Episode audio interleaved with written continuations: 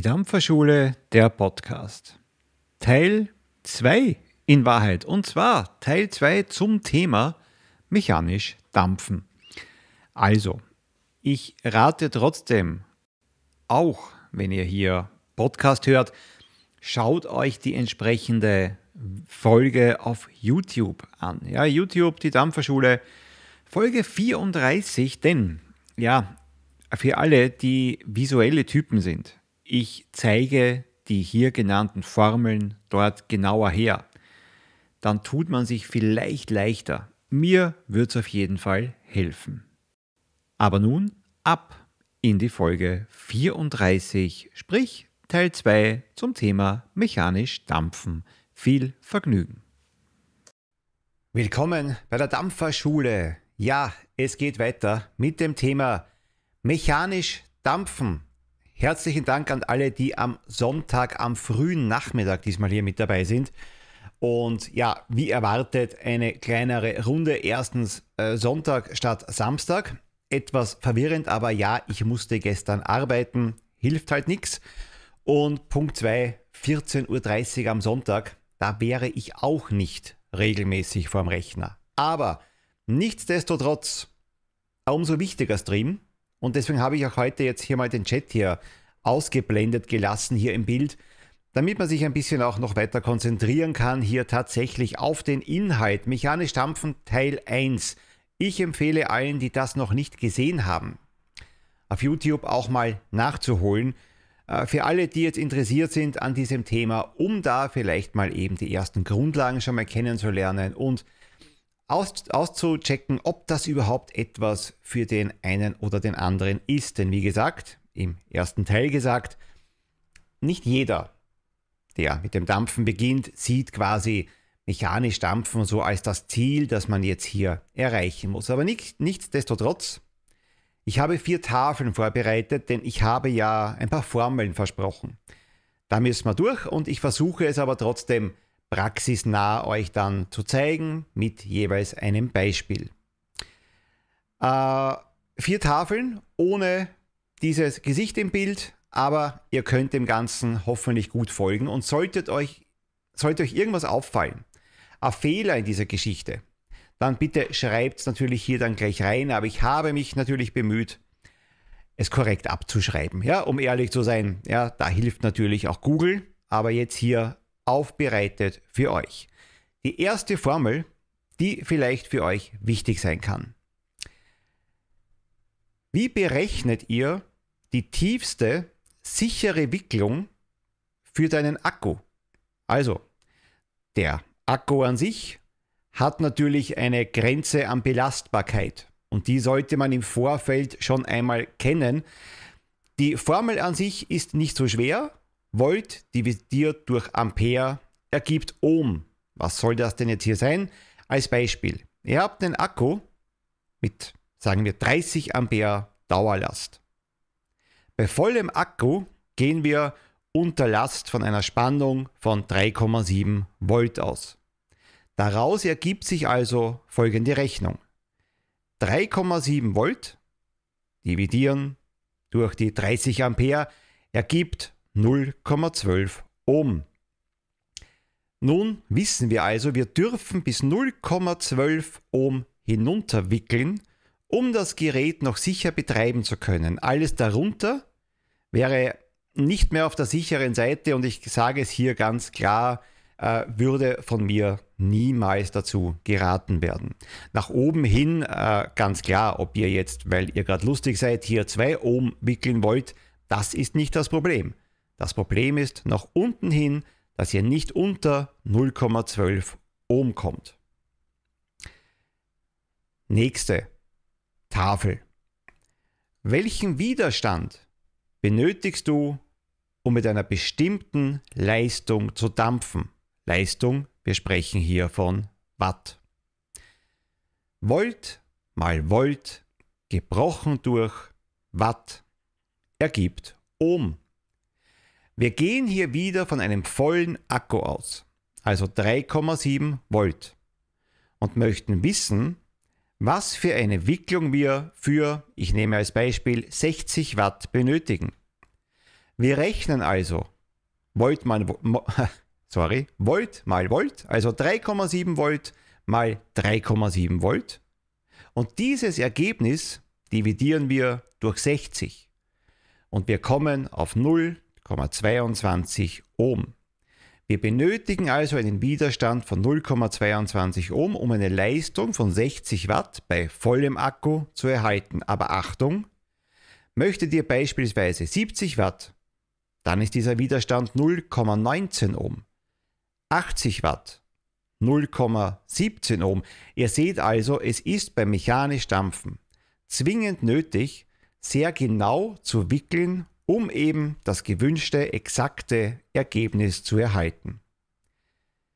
Du hast bereits gewickelt oder es hat sich ein anderer Widerstand ergeben als geplant und du möchtest dir ausrechnen, ob dein Akku der Belastung trotzdem standhält. Volt dividiert durch Ohm ergibt Ampere. Angenommen, wir haben unseren Verdampfer bereits mit einem Widerstand von 0,25 Ohm gewickelt und wir wissen, unser Akku ist mit maximal 30 Ampere belastbar. Wie sieht dann die Rechnung aus? 3,7 Volt dividieren durch 0,25 Ohm und es kommt heraus 14,8 Ampere. Wie ihr seht, wäre das also in diesem Beispiel mit einem Akku, der bis maximal 30 Ampere belastbar wäre, völlig problemlos. Ihr seid damit also auf der sicheren Seite. Und ich glaube, jetzt kommt die Formel, die am meisten genutzt wird beim Thema mechanisches Dampfen. Wie wickle ich auf welche Leistung? Also wie seht ihr, welche, bei welcher Leistung ihr gelandet seid. Jetzt könnte man es umständlich ausdrücken. Die Leistung, also Watt, ist gleich der quadratischen Spannung Volt geteilt durch den Widerstand in Ohm. Oder man sieht sich einfach diese Formel hier an. Ihr rechnet Volt mal Volt. Das Ergebnis wird geteilt durch den Widerstand, auf den ihr gewickelt habt. Beispiel 3,7 mal 3,7, jetzt schon oft erwähnt ergibt 13,69. Beispielhaft ein Widerstand der Coil von 0,8 Ohm, das heißt ihr nehmt die 13,69, dividiert durch 0,8 und wir kommen auf 17,11 Watt. Bei 0,7 Ohm wärt ihr bei 19,55 Watt. 0,6 Ohm 22 Watt, 0,5 Ohm 27,38 Watt. Also ganz logisch, je niederer der Widerstand, desto mehr Leistung. Aber Achtung, kommt ihr auf 0,3 Ohm zum Beispiel, seid ihr bereits bei 45,6 Watt und jetzt wird es dann ganz interessant, kommt ihr auf 0,1 Ohm, kommen wir bei dieser Rechnung auf 136,9 Watt. Und das ist natürlich etwas, wo die wenigsten tatsächlich dampfen wollen. Das Schöne ist es ja, es gibt ja hier diesen Stream noch zum Nachsehen. Und das kann man ja dann gut und gerne auch mal pausieren, abschreiben, nochmal durchdenken. Dafür ist der heutige Stream definitiv kürzer. Aber ich denke, umso wichtiger, was das, äh, den Inhalt hier angeht. Nicht alle vier äh, Formeln müsst ihr jetzt permanent Tag und Nacht irgendwie so rufbereit haben. Trotzdem, trotzdem, trotzdem, trotzdem, schreibt sie euch auf. Vor allem, wenn es darum geht, auf wie viel Leistung komme ich bei welchem Widerstand. Denn darauf kommt es ja letztlich wirklich an, dass ihr keine böse Überraschung erlebt. Und jetzt kommen wir zu noch einem Thema. Böse Überraschung. Ähm, es gibt natürlich auch im Bereich der mechanischen Geräte Geräte, die mit mehr als einem Akku funktionieren. Und jetzt wird es nochmal spannend. Es gibt zwei Schlagworte. Seriell und parallel. Vielleicht wisst ihr das, es gibt Akkuträger auch eben äh, im geregelten Sektor, die haben zwei, drei, vier, keine Ahnung wie viel Akkus drinnen Habt ihr das in einem geregelten Akkuträger, alles gut, der Chip macht das im besten Fall schon und ihr seid eben auf der sicheren Seite. Beim mechanischen ist das nicht ganz so einfach, denn wir beginnen beim Thema seriell. Das bedeutet, was ist seriell? Das bedeutet mehrere Akkus hintereinander in Reihe geschalten. Also ein Akku nach dem anderen. Bei serieller Verschaltung addiert sich die Spannung, also Volt, der einzelnen Akkus. Zwei vollgeladene Akkus liefern also 2 mal 4,2 ist gleich 8,4 Volt auf 100% Leistung. Parallel bedeutet, hier werden die Akkus nebeneinander gelegt und alle Pluspole überbrückt. Ebenso werden auch die Minuspole untereinander überbrückt. Das heißt, die Spannung addiert sich in diesem Fall nicht, sie bleibt immer gleich, egal wie viele Akkus parallel nebeneinander liegen. Zwei parallele 10 Ampere Akkus zum Beispiel besitzen effektiv 20 Ampere Strombelastbarkeit, da sich der Strom zwischen ihnen aufteilt. Zwei serielle 10 Ampere Akkus besitzen weiterhin nur 10 Ampere Strombelastbarkeit, da der gesamte Strom durch beide fließt, sich also nicht teilt. Jetzt ein praktischeres Beispiel. Jetzt hier beim mechanischen Dampfen habt ihr zwei Akkus parallel.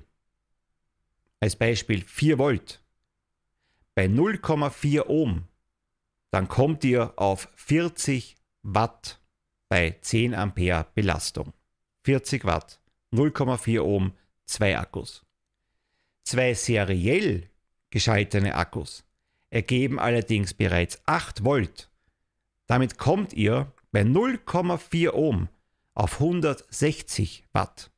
Statt 40 160 Watt, wenn ihr zwei Akkus seriell statt parallel in eurem Akkuträger drinnen habt.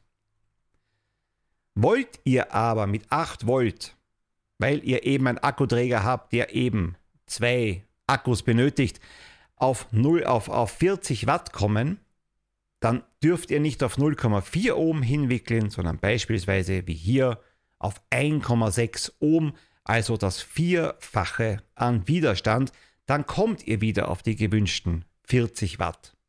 Bei 5 Ampere Belastung in diesem Fall.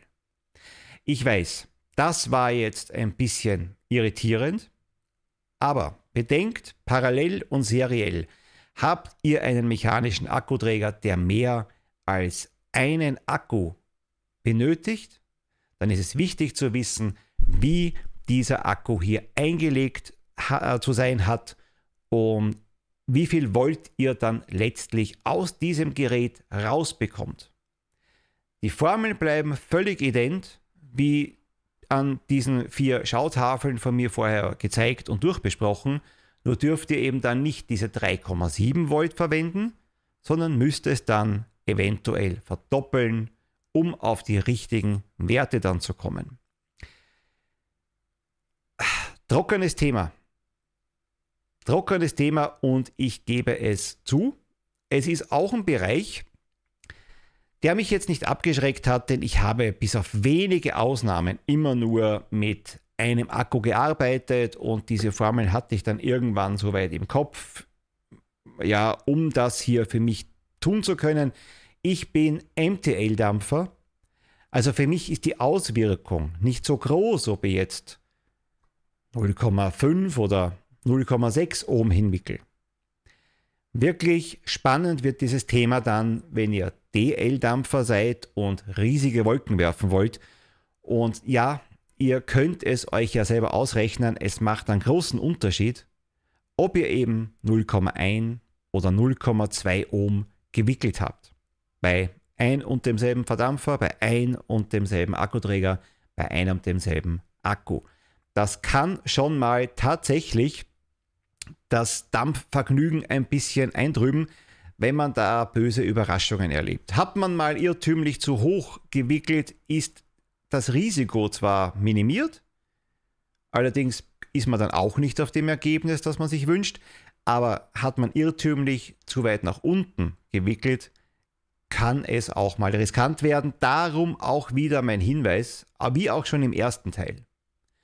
Unbedingt auf einem geregelten Akkuträger wickeln, auslesen, auf welchen Widerstand ihr hier gekommen seid und erst dann diesen Verdampfer auf die Mechmod, auf die Mechtube, auf das mechanische Gerät setzen und dann eben drauf losdampfen. Ich schmeiße jetzt den Chat hier mal hier rein.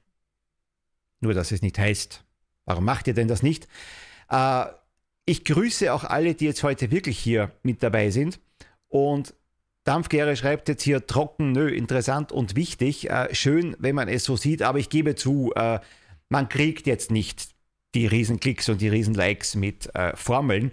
Aber wer sich beim Thema mechanisch Dampfen auskennen möchte und das betreiben möchte, sollte davon gehört haben, sollte ein bisschen ein Grundwissen eben mitbringen und kann gut und gerne das Ganze natürlich hier auch relativ leicht ergoogeln. Ja, immer für unterwegs zum Nachschauen, schmeißt Google an, Ohmsche Gesetz und lest euch da ein. Ihr müsst es ja bitte nicht bis ins Letzte wissen. Die paar Formeln sind interessant für euch. Die paar Formeln helfen euch hoffentlich weiter. So. Und jetzt muss ich schon sagen, ich hoffe ja, dass ich mich jetzt hier nicht verrechnet habe. Aber ich glaube, ich habe alle Rechenbeispiele hier auch nochmal nachgerechnet. Wenn, dann ist mein Rechner kaputt. Aber es sollte hier alles soweit stimmig gewesen sein. So. Ich hoffe, in der nächsten Folge der Dampferschule wird es ein bisschen weniger formellastig, aber wir verlassen dann auch wieder den Bereich mechanisch dampfen. Macht's was gut. Tschüss. Wie es bereits in einem Ärzte-Album hieß, puh, das war harter Stoff. Also, ich hoffe, es war für euch in Ordnung, auch von der Masse des Inhalts. Feedback wie immer unter kontakt 45 dmdoramarta.online. Was mir jetzt noch bleibt, ist euch frohe Weihnachten zu wünschen, denn ja, die nächste Folge kommt ja nach dem 24. Dezember erst. Und es geht sogar noch weiter. Ich wünsche Prosit, Neujahr, ein gutes 2024, denn kurz nach Neujahrsbeginn kommt die nächste Folge. Eben heute in 14 Tagen. Macht's es gut, feiert schön, wir sehen uns, wir hören uns, ihr hört mich 2024. Tschüss. Thank you.